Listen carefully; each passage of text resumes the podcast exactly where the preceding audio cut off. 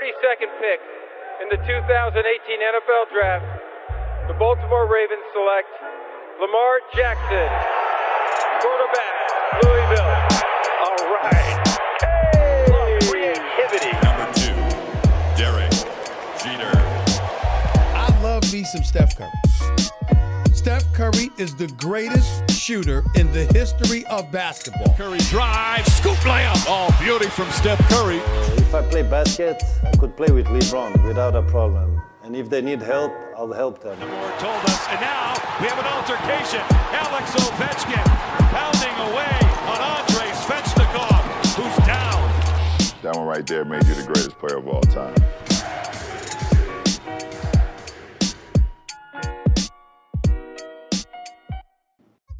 Salut à toutes et à tous et bienvenue sur votre podcast Hype consacré à la MLB. Alors aujourd'hui encore pas mal de choses euh, à vous dire et pour ce faire je suis accompagné de deux de vos consultants euh, bah, que vous connaissez bien avec tout d'abord Gaëtan Alibert. Salut Gaëtan. Salut Ibrahima. Bien content de te retrouver d'ailleurs parce que nous on s'était pas euh, retrouvés depuis euh, un, un long moment. Ouais, puis même euh, pour Hype, là, j'ai eu des, des- week-ends assez euh, chargés, notamment pour la, la promo du livre. Euh, Du coup, j'étais un peu à droite à gauche en France, donc j'avais pas, pas trop ou le boulot, donc j'avais pas trop l'occasion d'être sur Hype ces, ces dernières semaines. Bah oui tu, tu m'étonnes et, d'ailleurs le livre tu peux en parler deux secondes on va en profiter tiens tu vois on va faire ça en direct. Euh, oui, le livre, bah, pour ceux qui ne, qui ne seraient pas encore au courant, euh, donc euh, j'ai sorti un livre chez Black Elephant Edition, qui édition, je sais pas pourquoi je dis à l'américaine, mais qui, qui raconte l'histoire de cinq femmes et cinq hommes qui ont eu des parcours assez étonnants, assez hors normes, et qui racontent aussi, à travers leur parcours, qui racontent bah, l'histoire du baseball et l'histoire même du monde, particulièrement des États-Unis, mais, mais pas que. C'est vrai, c'est un, un très bon livre. euh, j'ai eu la chance de, de- de le lire. Et euh, voilà, donc euh, je vous invite vraiment à aller vous le procurer. Il y a eu pas mal de, promotions avec, euh, avec différents médias pour, pour pouvoir l'avoir. Et là, en fait, vous pouvez aussi vous le procurer. Donc allez-y, n'hésitez pas. Et on va saluer aussi Olivier. Salut Olivier. Salut, content de te retrouver, Ibrahima, content de retrouver Gaëtan et voilà, dans cette nouvelle émission avec un, un bon programme, je crois. Exactement. Un gros programme. On va y aller tout de suite. Et bah, je vais encore prendre la catchphrase de Martin. Play ball. Two to nothing, Baltimore, third inning. Two outs, nobody on. And this is what people have come to see. Foul ball, curved him in on the handle.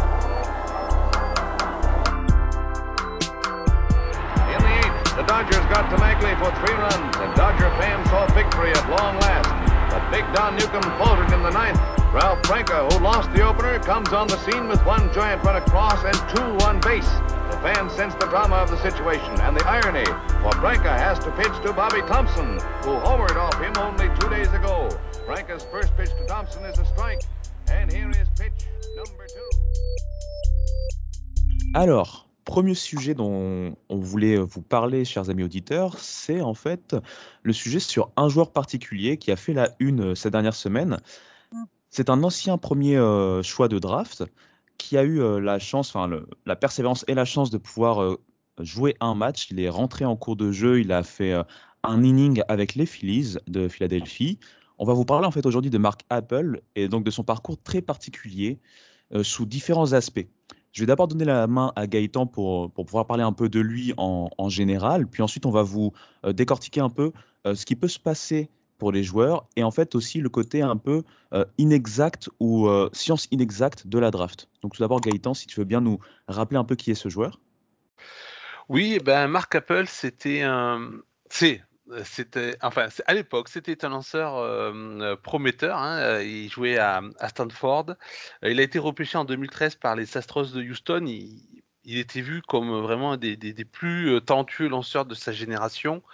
Et euh, l'idée des Astros, qui à ce moment-là était euh, au, au fin fond de la ligue, mais reconstruisait patiemment euh, euh, la franchise et notamment euh, son futur, et on le voit encore aujourd'hui, bah, comptait beaucoup sur Marc Appel pour justement ce futur brillant, sauf que bah, c'est un joueur qui va connaître des hauts et des bas, mais surtout des bas dans sa carrière de, ligue mineure, qui va même à un moment donné décider de, bah, se retirer du baseball avant de euh, de revenir, de retenter sa chance et de revenir petit à petit euh, euh, vers le, très haut niveau et jusqu'à la consécration ces derniers jours, enfin une apparition en MLB.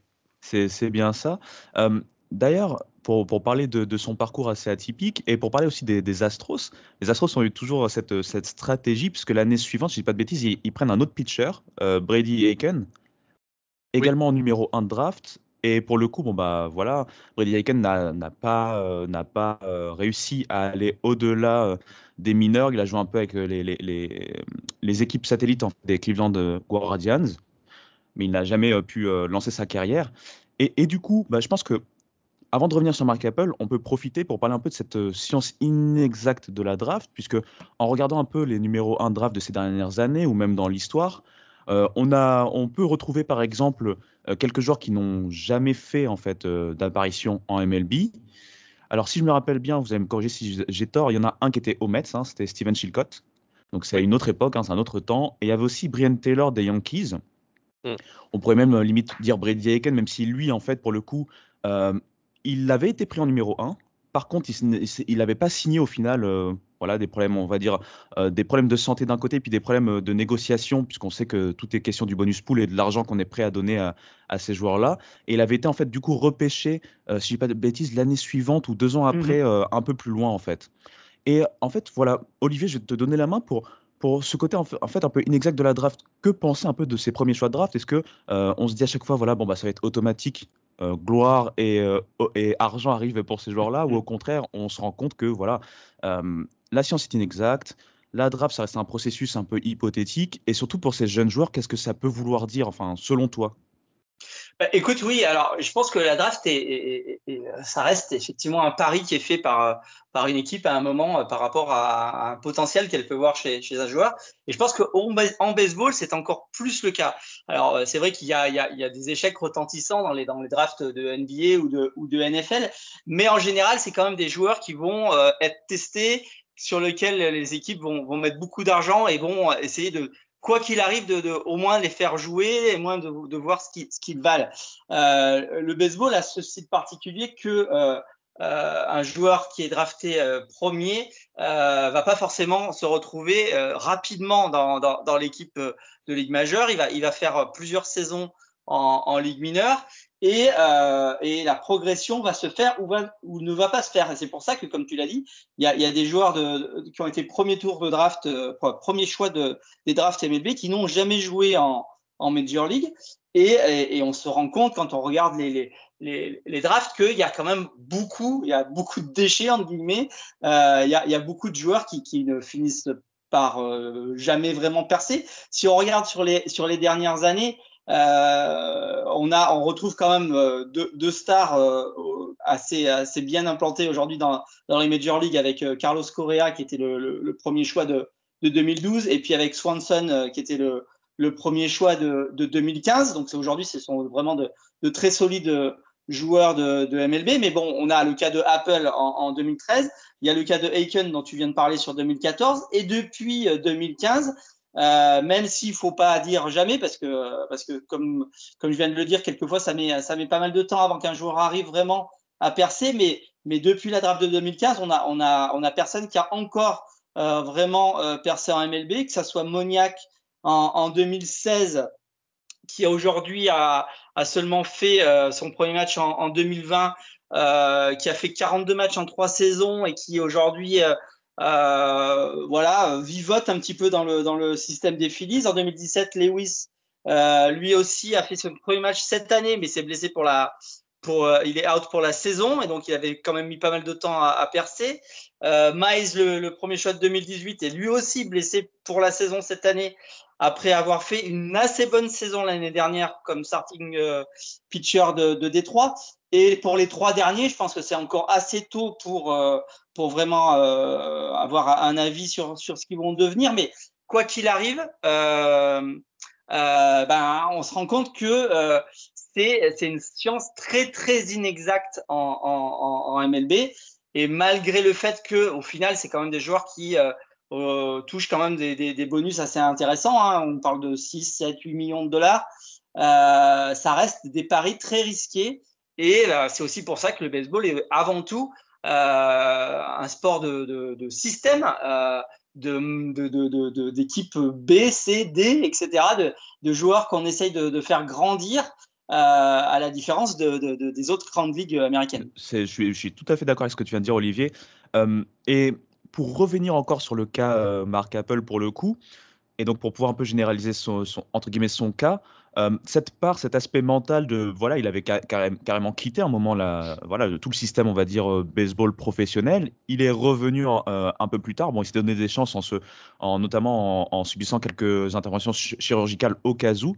Et là, on le retrouve à, donc à 30 ans, voilà, faire un, start en tant que relief pitcher parce qu'il a été il a été switché en tant que relief pitcher déjà en, minors quand il est revenu. cet aspect mental en fait de, de, de, ce sport avec tous les rouages, tout ce qui peut arriver en termes de blessures. Dans tous les sports, ça arrive les blessures, mais comme tu l'as dit, avec tous ces aspects, voilà, équipe A, B, C, D, plein d'étages à monter, plein de niveaux à, gravir ou regravir en fonction des échecs et des blessures. Euh, cet aspect mental de Mark Apple, par exemple, euh, qu'en pensez-vous? Est-ce que voilà, vous vous dites, voilà, c'est vraiment euh, quelqu'un d'exceptionnel sur l'aspect mental pour être revenu à ce top-là? Ou est-ce que vous vous dites, voilà, quelque part, c'est le sport de haut niveau qui le veut? Alors déjà une petite précision, ce qu'on l'a pas dit, hein, mais Carlos Correa, il a été euh, euh, drafté par les Astros, donc ils se sont plantés euh, deux fois, mais, mais juste avant, ils avaient quand même réussi un, un, très bon choix. après, avant de revenir sur ta question, mais quand même pour, pour minorer un peu ou en tout cas peut-être aller un petit peu contre ce que disait Olivier. Il, a raison sur le fait qu'il y a pas mal de déchets, mais c'est normal parce qu'on draft beaucoup de joueurs, que les, que les ligues mineures doivent se nourrir de beaucoup de joueurs pour essayer d'en faire sortir quelques-uns.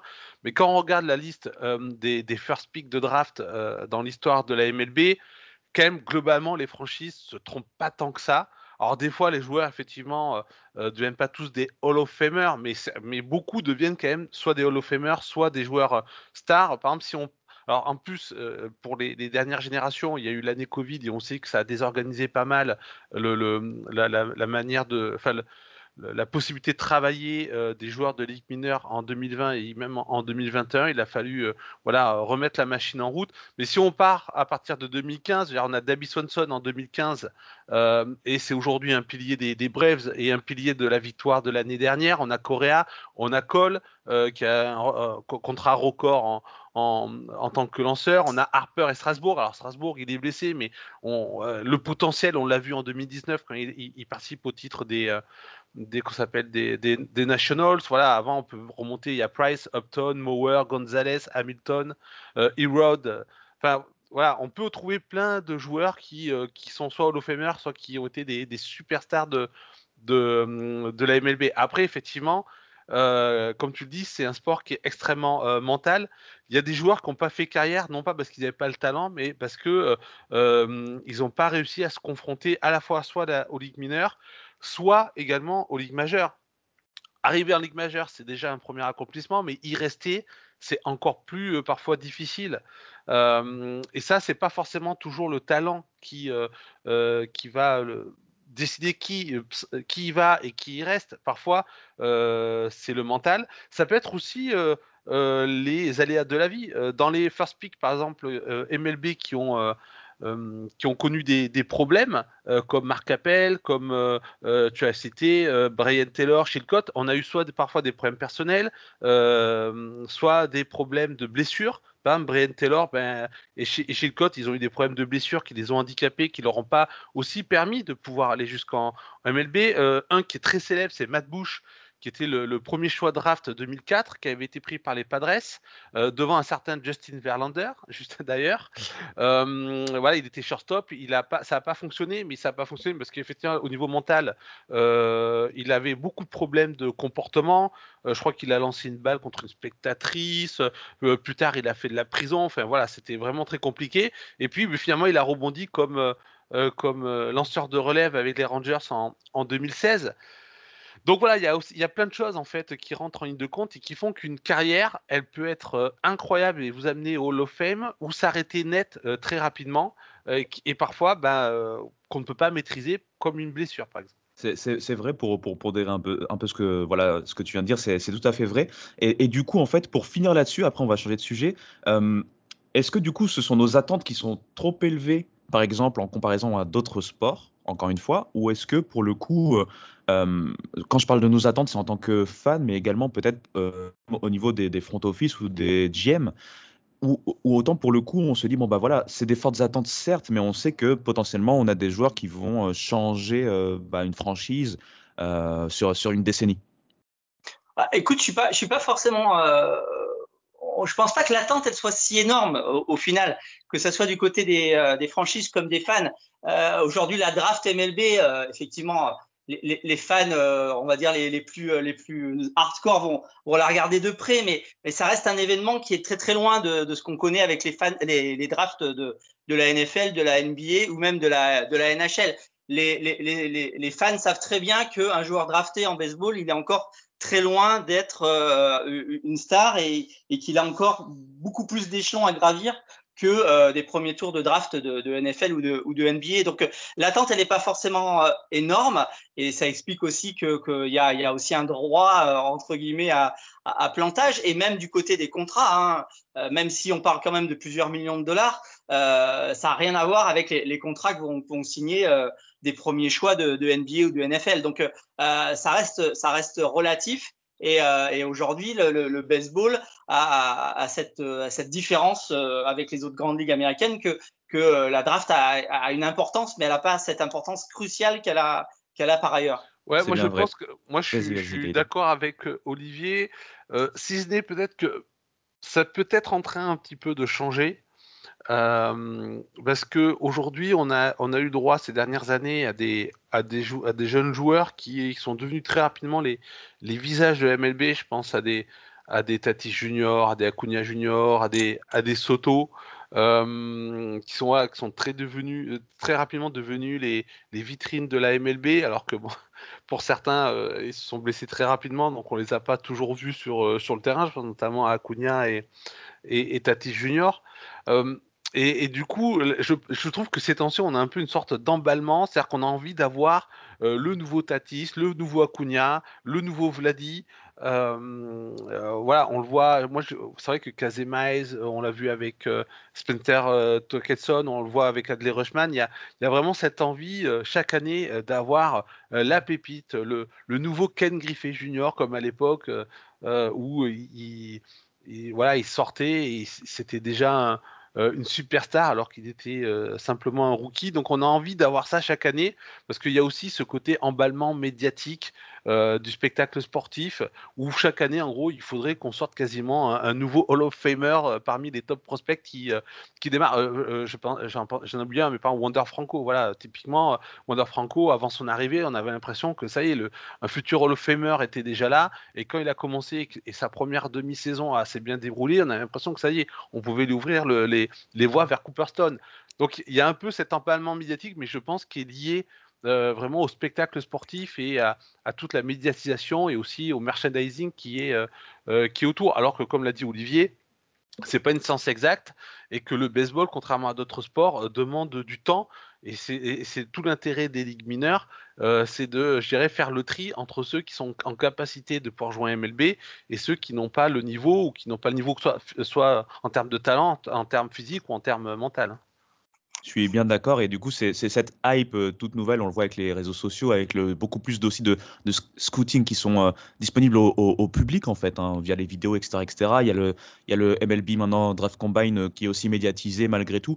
Donc tout cet aspect hype tend à vouloir, on va dire, starifier d'autant plus vite en fait les, jeunes qui arrivent, alors qu'on pourrait, enfin qu'on doit, et c'est un peu l'aspect du baseball, l'ADN du baseball, laisser le temps au, au temps hein, de se faire et, et tout simplement les laisser gravir les échelons comme il faut. Merci messieurs pour cette partie. On va vite passer à l'autre rubrique, c'est le joueur de la semaine.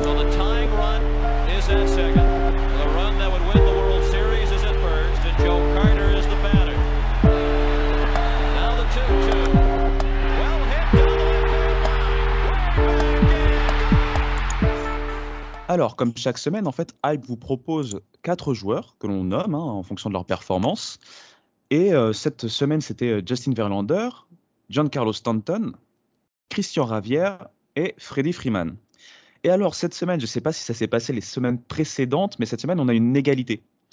Euh, Giancarlo Stanton et Christian Ravière sont en fait ex aequo en tête avec 33% des suffrages. Et du coup, messieurs, je vais vous demander, bon, bah, c'est, c'est, peut-être pas si facile, mais, mais comment vous vous départageriez les, les, performances de chacun, sachant que ce sont deux postes bien sûr différents, mais en termes de, par exemple, en termes de hype ou en termes de, de ce, que, de ce qu'a réalisé l'un ou l'autre, comment vous les départageriez pardon, pour pouvoir élire, entre guillemets, ce genre de la semaine? Est-ce que je peux parler en premier en tant que Yankees? Pour dire que je ne voterai pas pour Stanton. On t'en prie. voilà, je vais faire plaisir à Martin.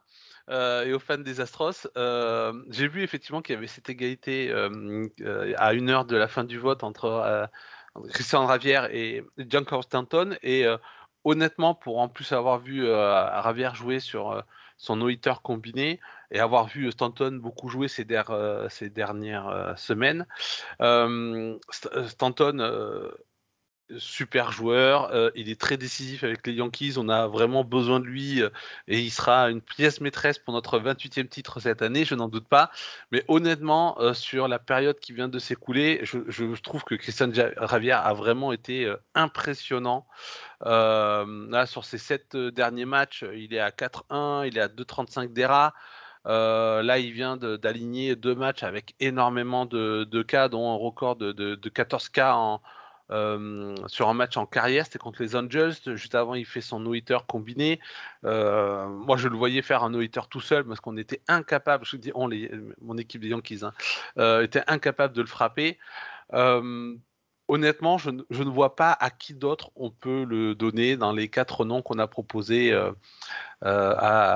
aux suiveurs et suiveuses de Hype.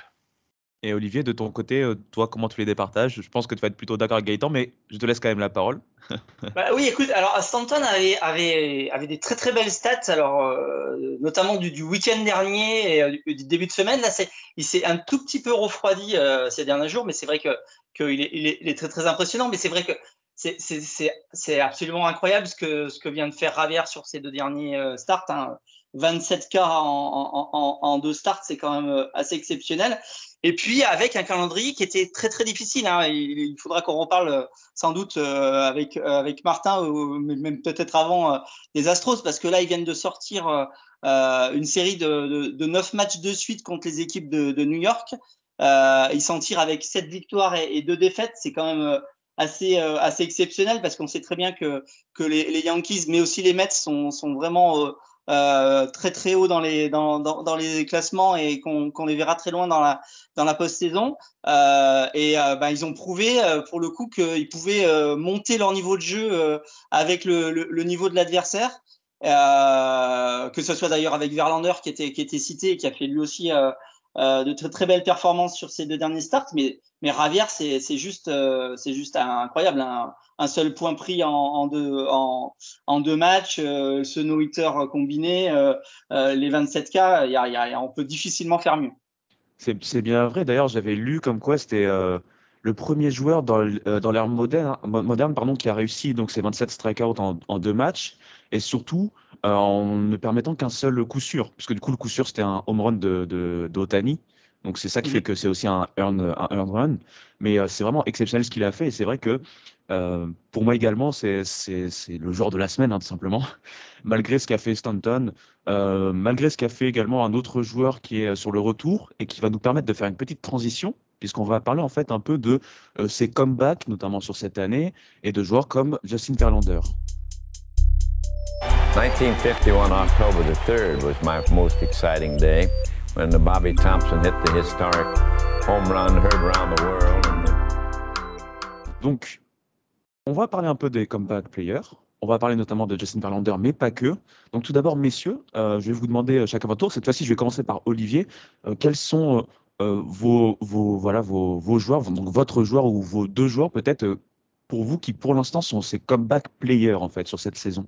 Bah, Écoute, évidemment, il y a, Justin Verlander qui, est, qui est aujourd'hui non seulement au niveau comeback, mais, qui est pratiquement au niveau du, du. Hein. Il, est, en tout cas dans les dans tout premiers joueurs de, la ligue. Il a, il a, il 2 de ERA, il a déjà gagné 10 matchs alors qu'on est, juste à, la fin du mois de juin, enfin tout début juillet. Donc, il est évidemment là. Après, effectivement, il y a, quand, même, pas mal de joueurs qui, qu'on avait soit un petit peu oubliés ou qu'on pensait peut-être euh, fini entre guillemets, hein, qu'on pensait ne plus revoir à, à, à, de grands euh, niveaux. Euh, moi, j'aime bien le, le, comeback de Yelich, euh, Yelich avec les Brewers parce que il revient en montrant autre chose quelque part, euh, parce qu'on l'a connu comme, comme joueur puissant. Là, il revient en, faisant du vol de base, en faisant, en faisant du, du euh, de l'average, euh, euh, c'est assez bien d'arriver comme ça. bah voilà, quand, quand, on a peut-être un peu perdu de puissance physique, arriver à se réinventer pour, pour bien rebondir. donc, ça serait un petit peu mon, deuxième comeback player de, de l'année. Ouais. personnellement, pour l'instant, je ne vois pas d'autre qui. Enfin, qui d'autre mettre que Verlander? Parce que il y a, comeback player et comeback player. Donc, pour ceux qui ne savent pas, il y a un, euh, prix MLB qui est depuis 2005 qui est remis euh, justement au comeback player de chaque euh, ligue. The Sporting News en, a créé un qui dure depuis 1965. et on voit que effectivement, souvent les, les, comeback players qui sont élus, c'est des joueurs qui sont performants, mais qui reviennent de situations assez problématiques, particulièrement souvent des, des blessures. Par exemple, un Christian Jelic, effectivement, on peut se dire, ouais, c'est bien, il, revient au premier plan, etc. Mais bon, c'est juste qu'il a été nul pendant plusieurs saisons, donc, et, qu'on, que c'était un, un, ancien LNVP. Donc, c'est normal qu'à un moment donné, il puisse revenir, je dirais, presque à, un certain niveau. Euh, par exemple, je suis beaucoup plus impressionné par un Buster Posé qui euh, s'arrête euh, toute une saison et qui revient et qui frappe pour plus de 300 et, et qui, qui, qui, sort une saison de, MVP.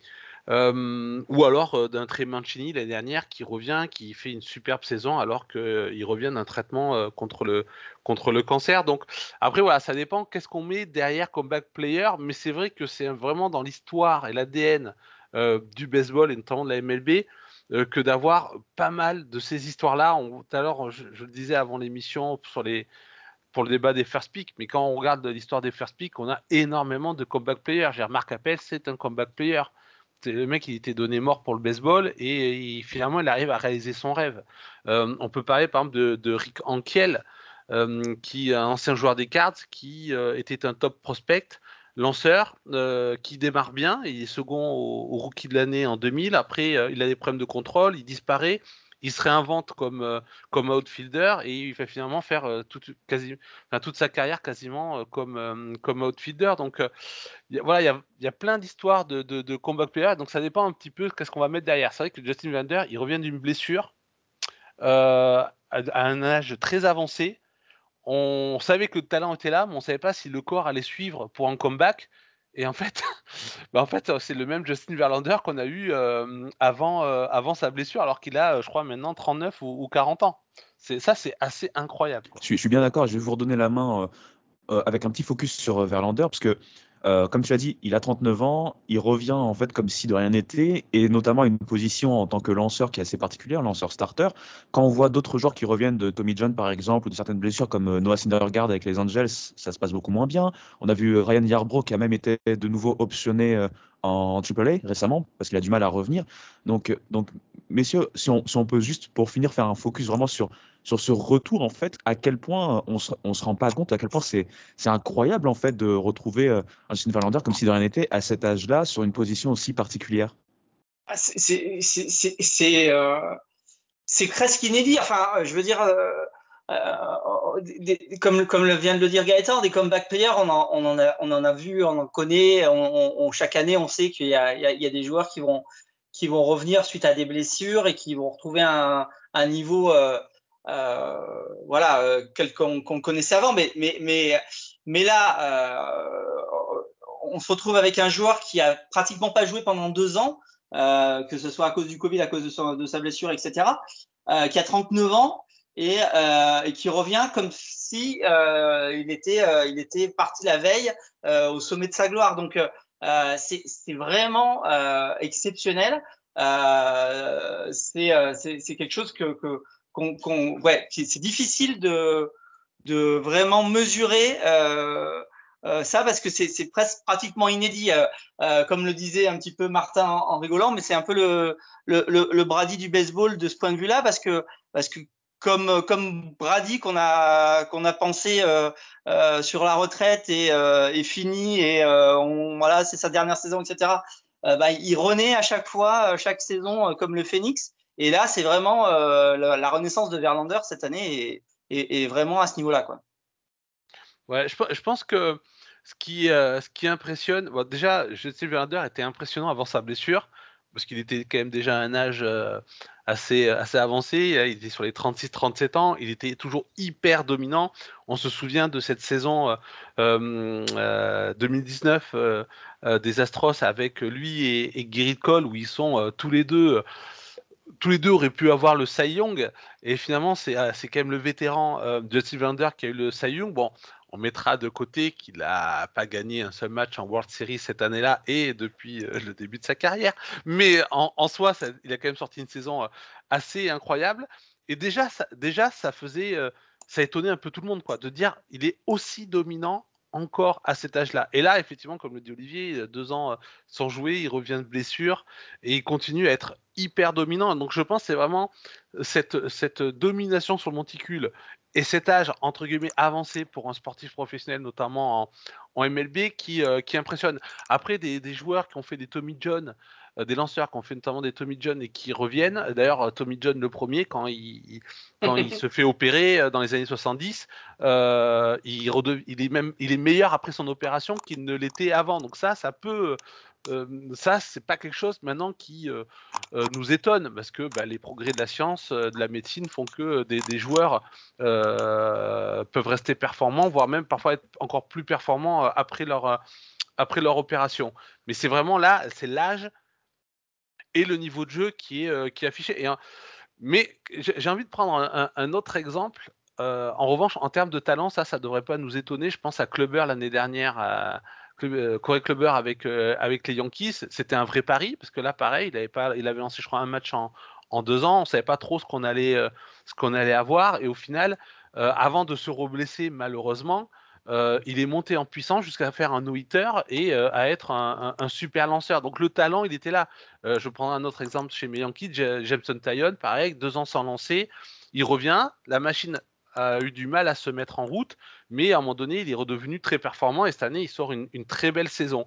Ce qui est fort avec Verlander, encore pour faire la comparaison, c'est que lui, il n'a pas eu de tour de chauffe. c'est qu'il est redevenu hyper bon de suite, quoi. Et ça, c'est incroyable.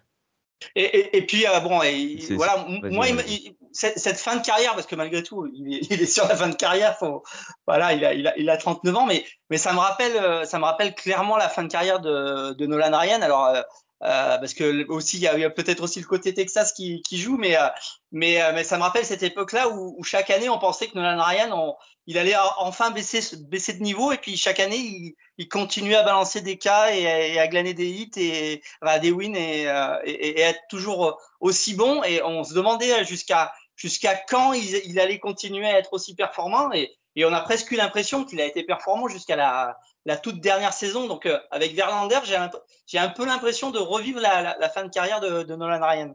Eh bien, en tout cas, on va continuer à suivre euh, les prouesses hein, de Justin Verlander et de, nos joueurs préférés en MLB. Eh bien, messieurs, euh, merci beaucoup d'avoir participé à cette émission, enfin d'avoir vraiment voilà, apporté votre lumière et votre science à, à cette émission. Euh, J'ai pas fait la promo tout à l'heure, donc je vais en profiter. chaque semaine, donc, comme vous le savez, il y a le joueur de la semaine, quatre joueurs qui sont nommés on vous laisse voter, on vous donne la parole, n'hésitez pas à argumenter, on voit vos commentaires et ça nous permet aussi de, voir pourquoi vous votez pour tel ou tel joueur. Vous pouvez même dans les commentaires mettre d'autres joueurs qui vous ont peut-être euh, voilà, euh, plu, qui vous ont peut-être pour vous, euh, qui auraient peut-être pour vous été mieux en tant que joueur nommé pour les joueurs de la semaine, pourquoi pas, ça peut apporter un peu plus de débat également.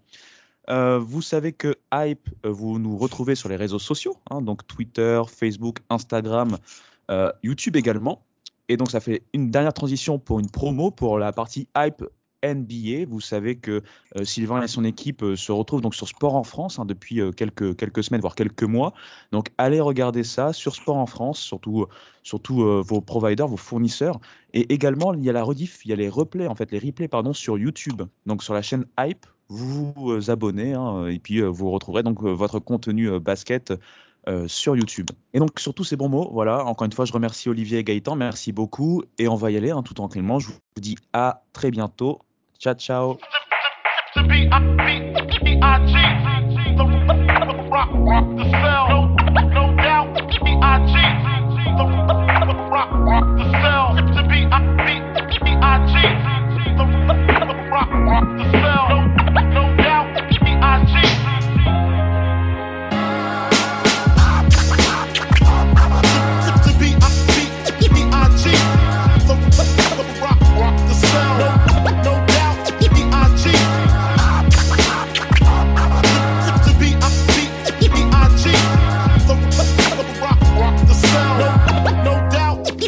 cheat. I cheat.